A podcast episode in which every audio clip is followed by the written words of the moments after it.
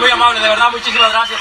Y pues déjenme decirles, muchachos, que tienen lo mejor de lo mejor. O sea, de verdad, mil gracias a todos sus líderes, tienen lo mejor de lo mejor. Eh, yo tengo la meta con, con, con los jóvenes que somos, eh, pues yo de mi, de mí para abajo, es puro joven casi. O sea, yo soy el más mayor ahí de todos casi. Pues es que yo antes les decía a los señores y me decían, ah, qué chamaco, ¿tú qué negocio vas a tener? Sáquese de aquí. Digo, no, pues entonces me voy a buscar uno que me haga caso, por los puros chamacos me decían caso. ¿Ah? Vamos, se va a poner bueno, pues vamos. ¿Ah? Entonces yo te voy a contar un poquito mi historia. Yo vengo de, yo soy de Michoacán, a, mi papá. Ay, no, no, no, están pesados, están pesados. Si no fuera yo de Michoacán, dijera que soy de allá de todos modos, porque digo, si no me golpean. ¿Ah? Así asustan a cualquiera. Yo, yo, yo nací en Michoacán, eh, pues muy chiquito nací yo. ¿ah? Cuando yo nací, mi mamá me arrullaba las orejas, por eso me crecieron. Ni yo me la perdono, ¿no? Este, bueno, yo soy de un rancho. Eh, pues yo nazco en este rancho, yo soy de rancho. Eh, me civilicé un poco porque eh, yo estuve en la ciudad de Morelia viviendo ya pues un tiempo.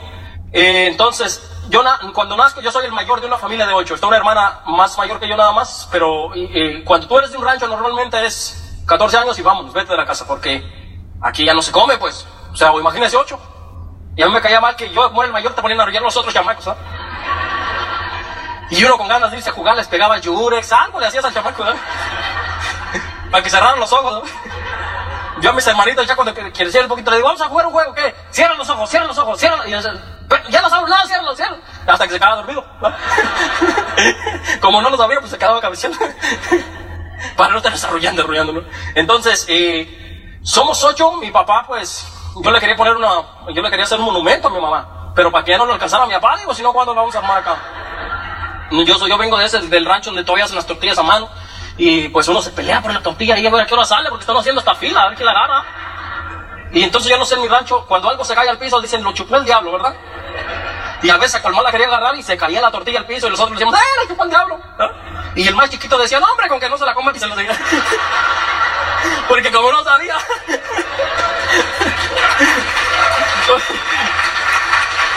Como él no sabía, pues dijo como que no se la coma, que la chupe. Así la vida me la como, ¿no? Entonces, pues, eh, yo no tengo una historia triste, yo podría decir, porque yo no sabía qué es vivir entre pobre, eh, no sabía yo, o sea, yo nunca, nunca había conocido yo la, la, la, la, prosperidad.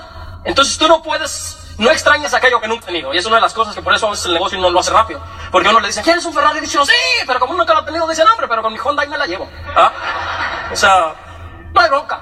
¿Ah? Aunque me pique, hay un alambre, ah, no hay broncas. Porque no extraña uno lo que no ha tenido. Entonces mi historia, pues, eh, somos ocho. Eh, mi papá era alcohólico.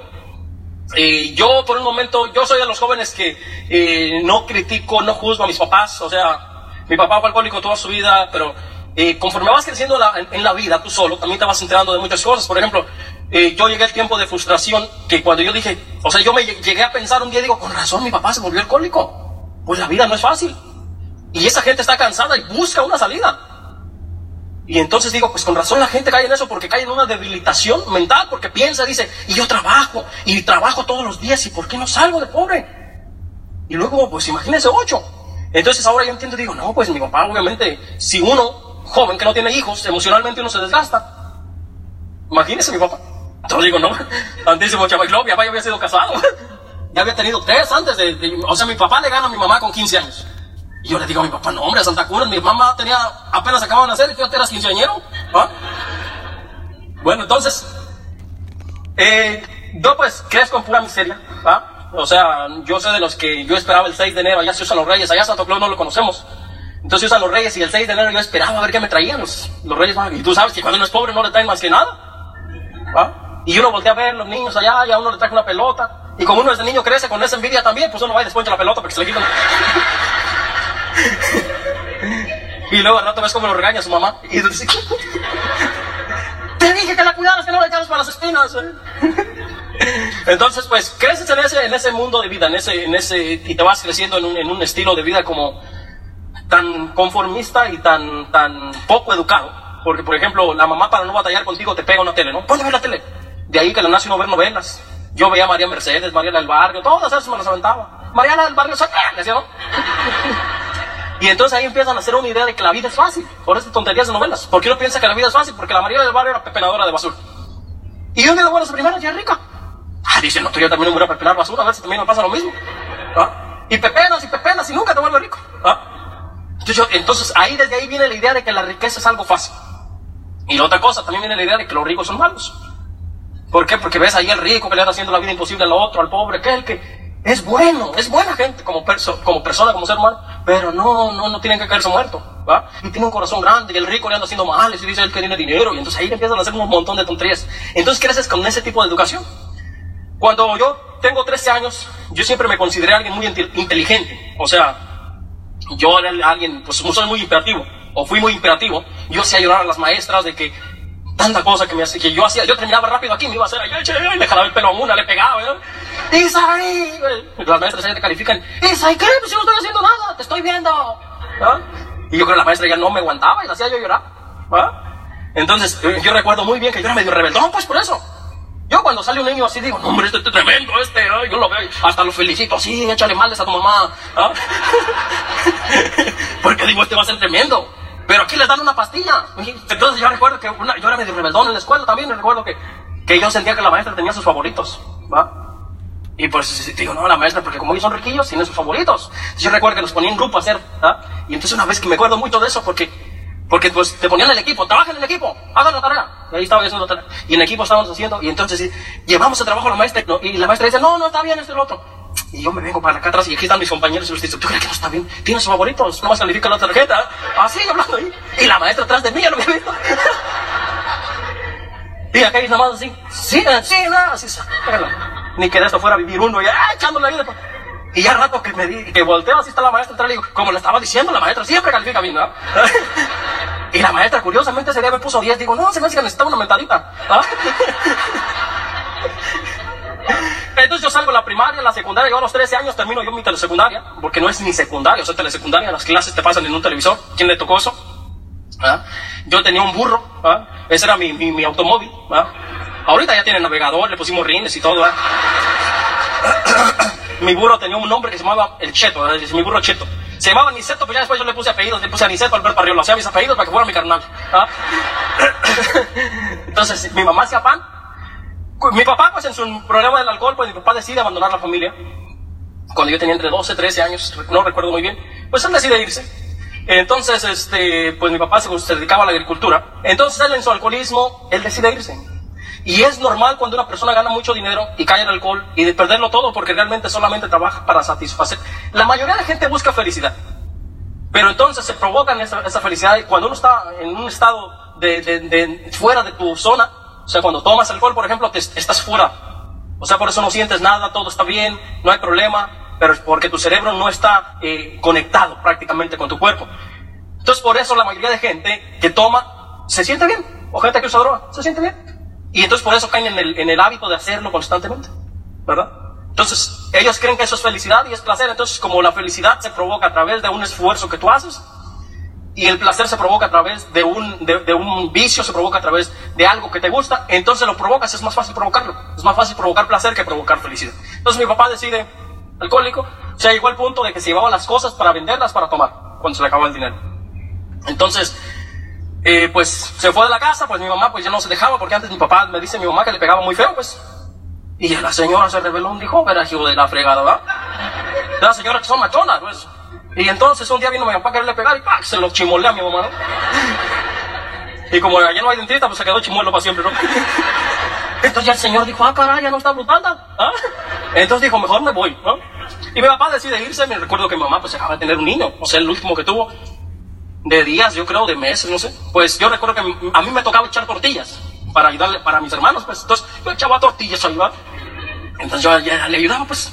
Porque pues sabes que una mujer cuando tiene su bebé es muy delicado, pero allá las señoras en cuanto se sienten bien se salen de la cama y vámonos, así, aquí anda dolorida, ¿no? Y el hermano mayor que yo se va de la casa, como a los 14 años, ese es lo normal en nuestro, donde yo vivo es lo normal. 14 años te, va- tienes- te vas de la casa. Porque en cierta forma el encierro que tienes en el rancho no te ayuda. Porque tú llegas a un momento y dices, ¿y qué más voy a hacer en la vida? Y uno como joven anhela hacer algo. Así que la que no se casa ahí, ya los veintitantos, ya es cotorra, le dicen a ella. ¿ah? Mira, ahí van las cotorras de la doña, ya veintitantos. O sea, la edad perfecta para casarse entre las 14 y los 20. Ya a los 20 ya traen como tres chamacos. y están esperando otro. Aquí ando, dice, ¿no? y luego no, no, no, planifican. O sea, no, hombre, sacan como conejas, un montón. ¿Ah? Aunque sea aquí taco con sal, los mantenemos, dice, ¿no? Entonces a los 14 años se va mi hermano, mi hermana se pierde, no sabemos nada de ella. Como hasta los 18, 19 años que estaba en la Ciudad de México, así.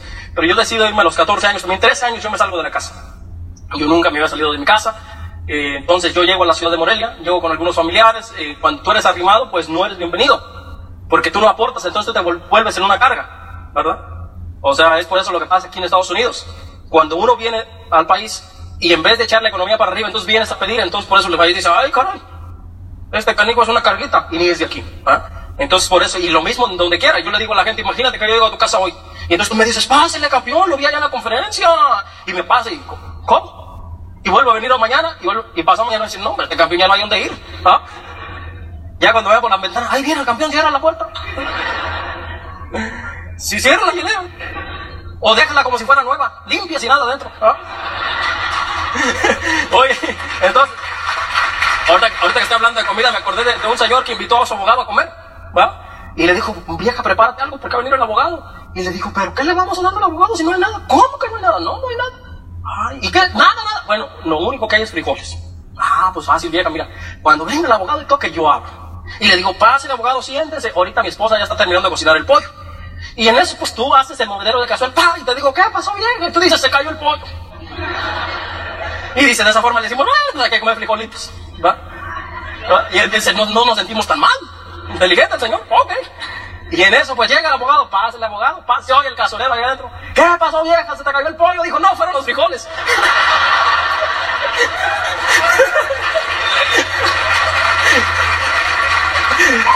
Por lo menos ya llevan chistes para los cocodrilos.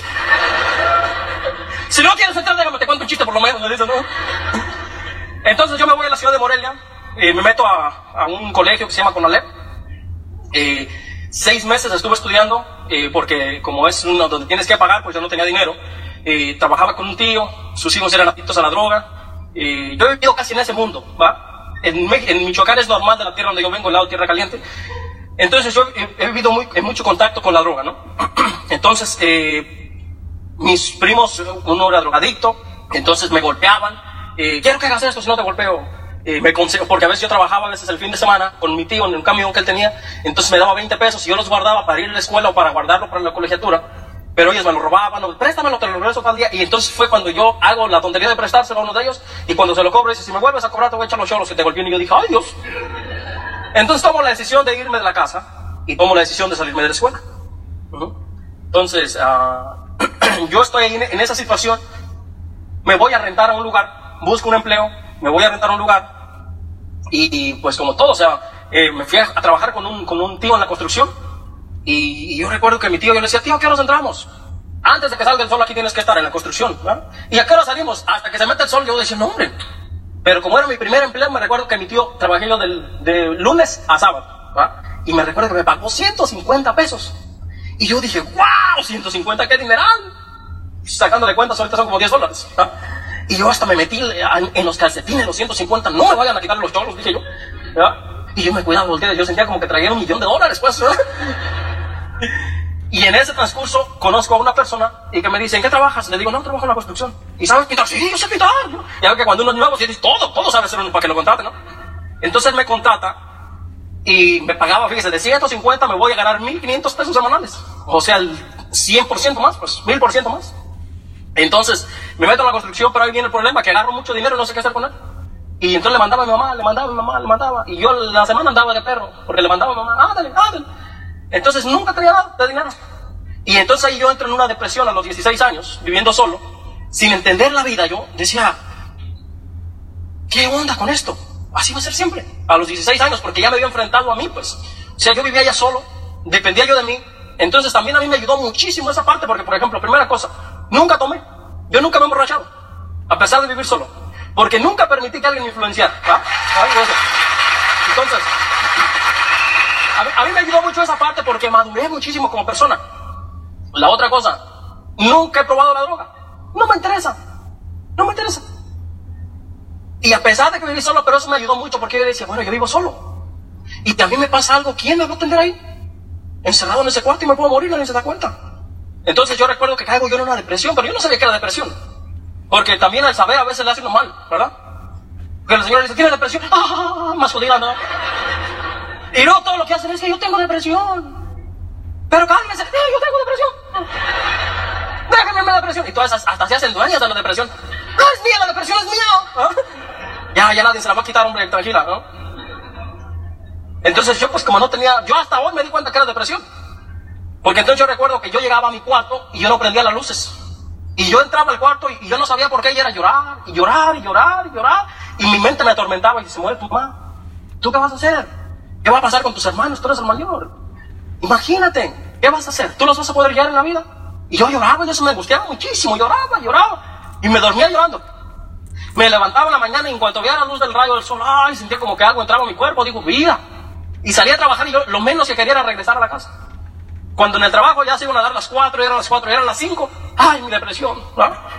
Parece que me regresaba el alma otra vez y venía con una angustia a regresarme a la casa. Entonces en el trabajo decían, ¿quién se quiere quedar horas extras? Y yo era el primero que gritaba, ¡ya! Quería quedarme en el trabajo. Porque yo prefería estar en la noche trabajando, haciendo lo que fuera, para mantenerme fuera de mi casa. Porque vivir solo, estar ahí, nadie de la familia no sabes nada. O sea, todavía no existían los celulares. Estoy hablando del 97, por ahí así. Entonces yo hablaba a, a, mis ranchos de, de caseta todavía. Dile, ahorita mamá ya tiene teléfono, pero dile que le hablo. En dos horas, y se te olvida. o te quedas dormido. O cuando vas a ver el, teléfono de cassette, ahí está alguien esperando y hablando. ¿Y cómo está la puerca? ¡Ah! Y, ya tuvo puerquitos. ¡Eh! Y tú queriendo hablar ahí, señor, ya cabe. Y ¡oh! ¿Y la burra ya parió?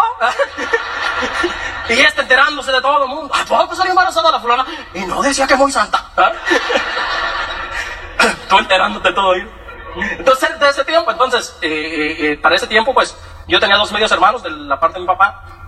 Entonces, pues yo como no estaba muy metido en esa onda, entonces, es bien fácil que alguien te envenene el alma. Por eso las noticias de México, niños matando. Porque alguien te envenena el alma fácil. Alma, traduciéndolo a algo físico es tu mente. Entonces, yo recuerdo que mi abuelita había criado a esos dos muchachos, la mamá de mi papá. Y entonces yo estoy en el sepelio y yo soy alguien que no lloro, yo soy alguien que estoy muy relacionado con la vida y con la muerte. O sea, no es alguien que yo diga, ay, me duele, ¿no? Yo digo lo natural. Así como no hace alguien, así tiene que morir. Nadie va a ser eterno. Entonces yo recuerdo que yo estoy viendo ahí y estoy viendo a mi hermano y en eso llega mi papá porque mi papá andaba en un pueblo por allá y tardó dos días caminando porque no había camino para regresar. Dos días caminando, día y noche caminando para llegar al sepelio de su hijo. En eso lo estoy viendo yo ahí y mi papá llega y lo ve también, pero mi papá tampoco lo ayuda. Nada más se le quedaba viendo. Y yo me recuerdo mucho esa parte porque yo tenía como 16 años y, veo a mi papá y digo, ¿qué pensará él? ¿A quién creó él? ¿Qué tipo de hijos? ¿Qué fue lo que él le sembró? Porque mi papá, por ejemplo, eh, los usó mucho para trabajar en sus cosas. Entonces yo digo, ¿qué tipo de hijos él sembró? Y entonces yo en eso me retiro, pero yo se me quedaba pensando eso, digo, ¿qué pensará ahorita? Cuando ve el fruto de él morir, ¿qué pensará? Y no morir por sino por la ignorancia de lo que se le guía a esa gente.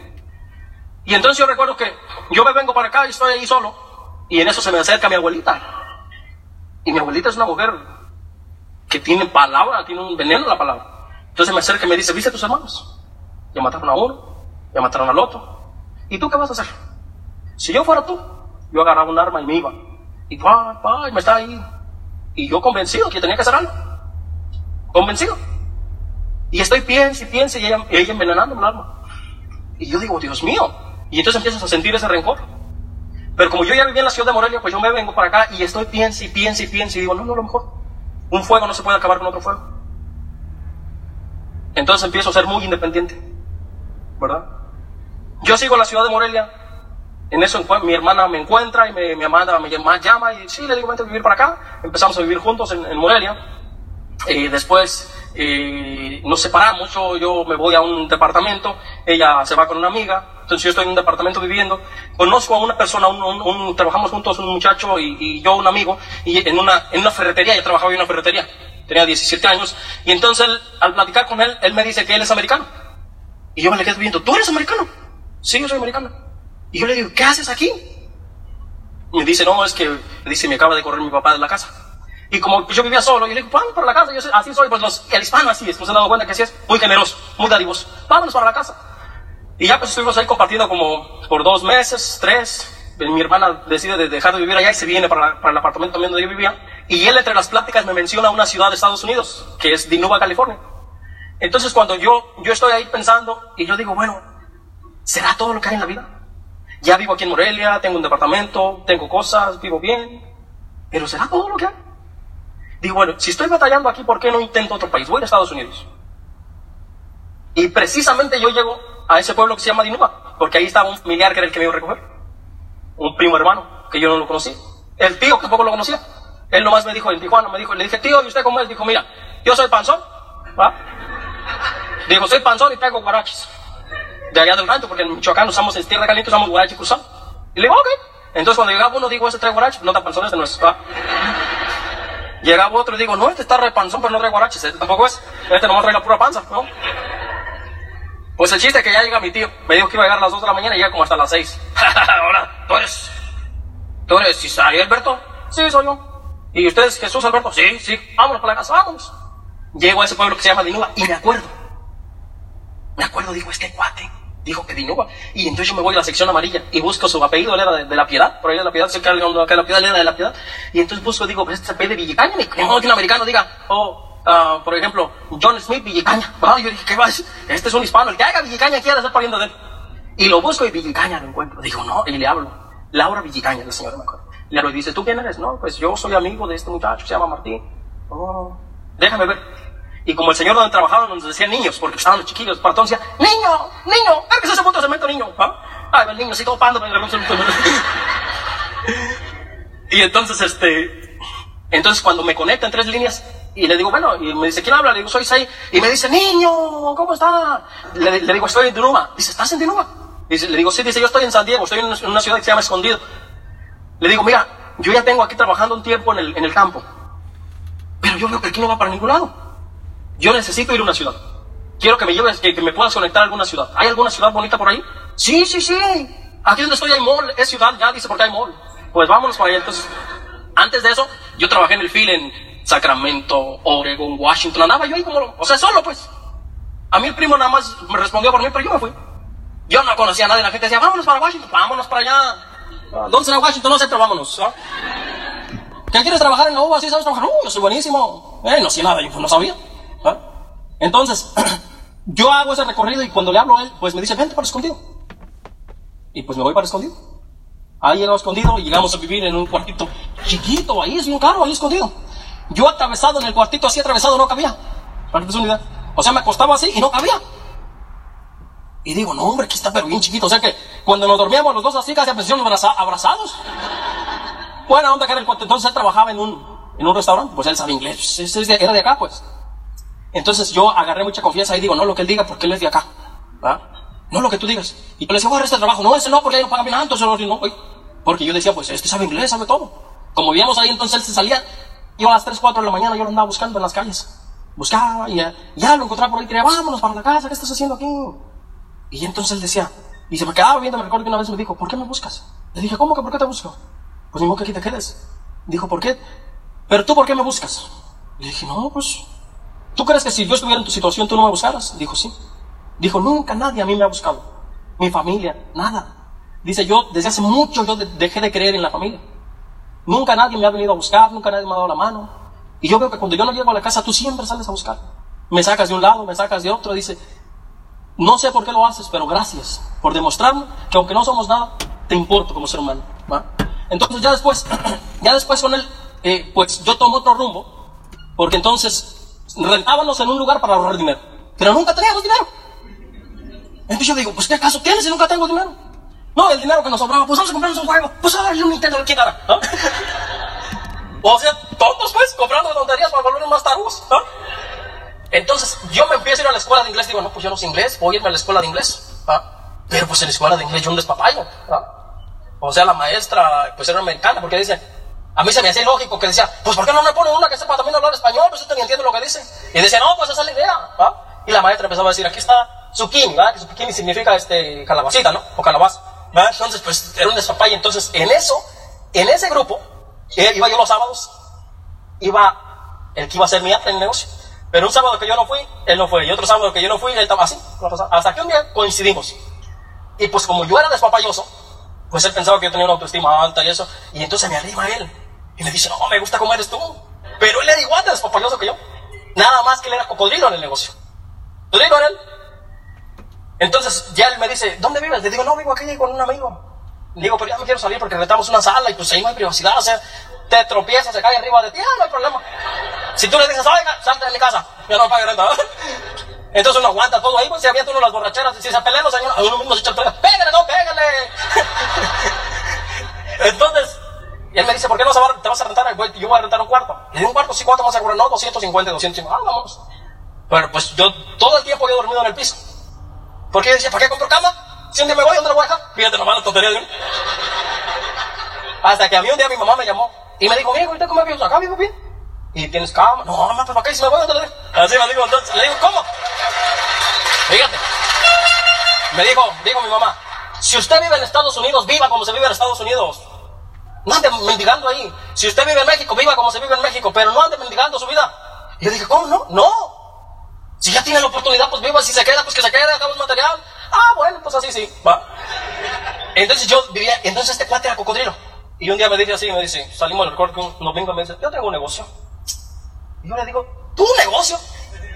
¿Verdad? Y, me dice, y yo le digo, ¿negocio de qué? Dijo, pues un negocio de productos. Y yo le digo, a ver, a ver, a ver, a ver. Tú tienes dos trabajos y me dices que tienes un negocio. ¿Y cómo es posible que trabajas tanto y tienes un negocio? Tú no entiendes, porque era cocodrilo también, pues. Él era cocodrilo, pero lagarto. ¿ah? Tú, y me dice, tú no entiendes. Le digo, ok, negocio de qué, qué se vende. Pues productos. Y luego se ponía en el, en el, en el, en el, este, en el closet. Tenía unas maletas en las que traía su ropa de cuando se cambió. Y me dijo, ¿ves esa maleta roja? Sí. Un día la voy a llenar de puras pacas de dinero. Estamos aquí de perros viviendo. ¿y?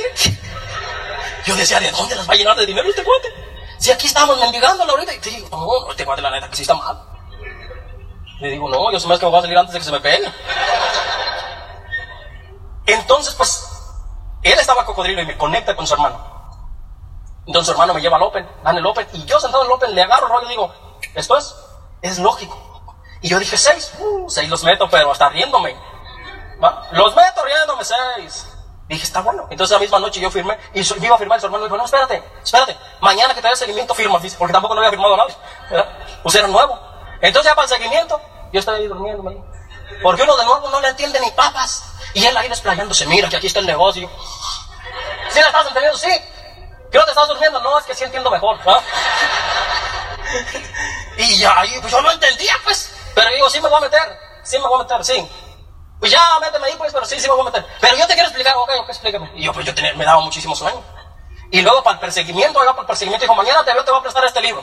Cuando les digo que me prestó el libro actitud mental positiva. ¿va? Entonces, a los líderes se los dije, no. Entonces, me prestó el libro. Y otro día yo veo que toca a las 11. Y yo estaba durmiendo y lo veo para atrás y digo, no le abro. ¿va? Y toque, toque. Y el padre haber dicho, ya se me cocodrilló. Y no le abrí. Y ya después me pego un evento, voy a un Open, y entonces yo le digo al padre, me dice, ve al Open otra vez. Y yo le digo, ¿y por qué voy al Open si ya me metí? ¿No les ha pasado a ustedes? ¿Sí? Y yo digo, ¿por qué voy al Open si ya me metí? ¿Sí? Gracias, chamo. ¿Por qué voy al Open si ya me metí? Dice, pues para, ¿ya le entendiste el negocio? Sí, pues hay que recomendar gente. Bueno, pues para que empieces, para que aprendas y para que des el plan. Ah, me pareció lógico, ¿ok? Perdón, pues yo empecé a dar el plan rápido. Rápido empecé a dar el plan. Entonces yo rápido empecé a dar, yo cuando entendí empecé a dar el plan. Eso sí, yo no tenía carro. Pero como a mí ese número mencionaron en el plan que necesitas tener un carro, yo agarraba mi maletín porque me dijeron, cárgate un maletín, ¿verdad? Y lo llenaba yo de cassette, de pastas de dientes, de un perfil del éxito que en ese tiempo nos daba. No, hombre, yo salía a contactar así trajeado. Tengo un plan de al lado, pasa, tírame ahí, sale. Y cuando terminaba de dar el plan, le digo, le terminaba el plan, si era una, la señora o quien fuera, ¿me presta su teléfono? Porque no tenía celular. Sí. Ok. ¿Y no traes tu teléfono celular estando en ese negocio? Se me quedó, viera, de tal la carrera que salí. Y le hablaba, champion, ya terminé, me puedo dar un ride, te lo voy a esperar en la calle, fulano, ok, lo espero. Ya estaba yo ahí, pasaba, y quería que pasara, me lo contactaba. Y me tiraba al otro lado. ¿Me presta su teléfono? Sí. Y luego decía, pues ya no tengo plan, ¿me presta su teléfono un poquito? Sí, sacaba mi lista de hacer llamadas, mire que tengo negocio, sí, así. pues digo que lo para. O sea que... O sea que tú tienes que buscar la solución y no andaba diciendo ahí, es si champion, yo no tengo carro. Yo no tengo tarjetas champion, ¿cómo contacto? ¿Cómo contacto si no tengo tarjetas? No, pero yo decía, pues eso se trata de invitar gente. Entonces, ¿qué es lo que pasaba? Que lo que pasaba que entonces, lo que pasaba que yo tenía una autoestima muy baja. Y yo primero tenía que llegar al punto de despegue, pues. Si no metes a nadie, no te desesperes porque el trabajo está siendo interno. Entonces, cuando yo llegué al punto de despegue, encontramos una muchacha en un party. Pues se asoció a la muchacha. Me acuerdo que se asoció sábado, un viernes. Y para el. De igual que lo vendió y en caliente cerró sus puntos, yo dije, ay, caray, un año. Y en esa pata donde se cerraron más de 25 platas ahí, entre platinos y oros. Esa pata nada más. Ahora pues, la mujer es muy emocional. O sea, la mujer es muy emocional y ella pues por ahí, como ya, pues, yo la verdad no, yo no quería nada porque también esa es una de las cosas que uno tiene que tener cuidado acá. Si tienes una downline o un downline y andas queriendo quedar bien, no, pues ya te desenfocaste. Pero así es el negocio, porque es aprendizaje. Hay gente que lo hace, lo entiende, pum, pum, se va. Pero uno a veces, yo por ejemplo, cuando me dijeron, ¿tienes un sueño? Y yo pues allá durmiendo en la sala, ¿tú crees que no? La, la verdad que sí. ¿Cuál es tu sueño? Pues yo se me hace que es el de noche, porque no haber dormido bien. ¿va? ¿Tú crees yo crecer en la miseria voy a saber que es un sueño? Si yo no sabía que era un sueño, yo nomás sabía que... Yo digo, pues a el de noche, porque estoy cabeceando ahorita. Entonces, y cuando decían un compromiso, yo dije, no, hombre, si por eso no busco mujer. No, con tu sueño. No, yo no entiendo qué es eso. ¿Cómo compromiso con qué o qué, qué? No te tienes que... No, yo no, no, no, yo. Yo me meto porque yo no me quiero comprometer con nadie. ¿va? No, lo que y, o sea, yo para mí, yo digo, hombre, yo tenía una autoestima tan baja que de verdad que, que antes estoy acá, pues, o sea, tienes esperanza, ¿va? O sea, tienes esperanza. Y pues así ha transcurrido, así ha transcurrido el proceso de, de- de crecimiento. En el camino hemos pasado cosas tremendas, por ejemplo, lo que les comentaba hace rato, de cuando yo decidí correr el negocio por alguien más, cuando fue por mi mamá, fue porque a ella le habían detectado cáncer, y entonces yo me di cuenta que yo tenía muy poco tiempo, eh, y entonces ese proceso fue donde yo me di cuenta cuando ella le dijeron que tenía cáncer. Entonces yo hablo para allá, pero yo soy una persona muy tranquilo. Ahorita lo controlo, pero anteriormente no. Entonces me habla un tío y me dice, pues te quiero comentar algo. Es que tu mamá le detectaron cáncer. Y yo, ¡pah! Así se me va el... ¿Cómo? Sí, tiene cáncer. Y entonces yo dije, no tengo tiempo. Digo, yo podré ser joven, pero ella se me va a ir en cualquier momento. Y entonces cuando yo me regaño a mí mismo sentado en un lugar, dije, ¿por qué si tengo un año y medio en el negocio y no he tomado la decisión de correr? Digo, ya Dios te pone, sabe que eso va a pasar y antes de que te hundas, te manda una balsa, órale. Pero muchos de nosotros decidimos no subirnos a la balsa. No, hombre, rato viene otra. Y entonces es donde yo tomo la decisión pensando y digo, Dios mío, no tengo tiempo. Y yo digo, ¿qué tal si ahorita yo fuera platino, zafiro, esmeralda? El dinero que está entrando yo puedo mandarlo para sus terapias y lo que sea. Pero ahorita no hay tiempo. Y es donde yo tomo una decisión y digo, pese lo que pese. Y yo tenía una novia en ese tiempo, entonces yo decido correr el negocio. La novia me, terminó porque dijo, tú no me das tiempo. Le digo, no tengo tiempo. No tengo tiempo. Y decido correr y correr, correr. Y a los seis meses yo califico plata y después lo mantengo calificando platino y sigo corriendo y sigo corriendo. Entonces la vida te presenta a veces un hilito para que salves lo que viene. Y posiblemente no es por ti. Posiblemente puede ser por alguien más.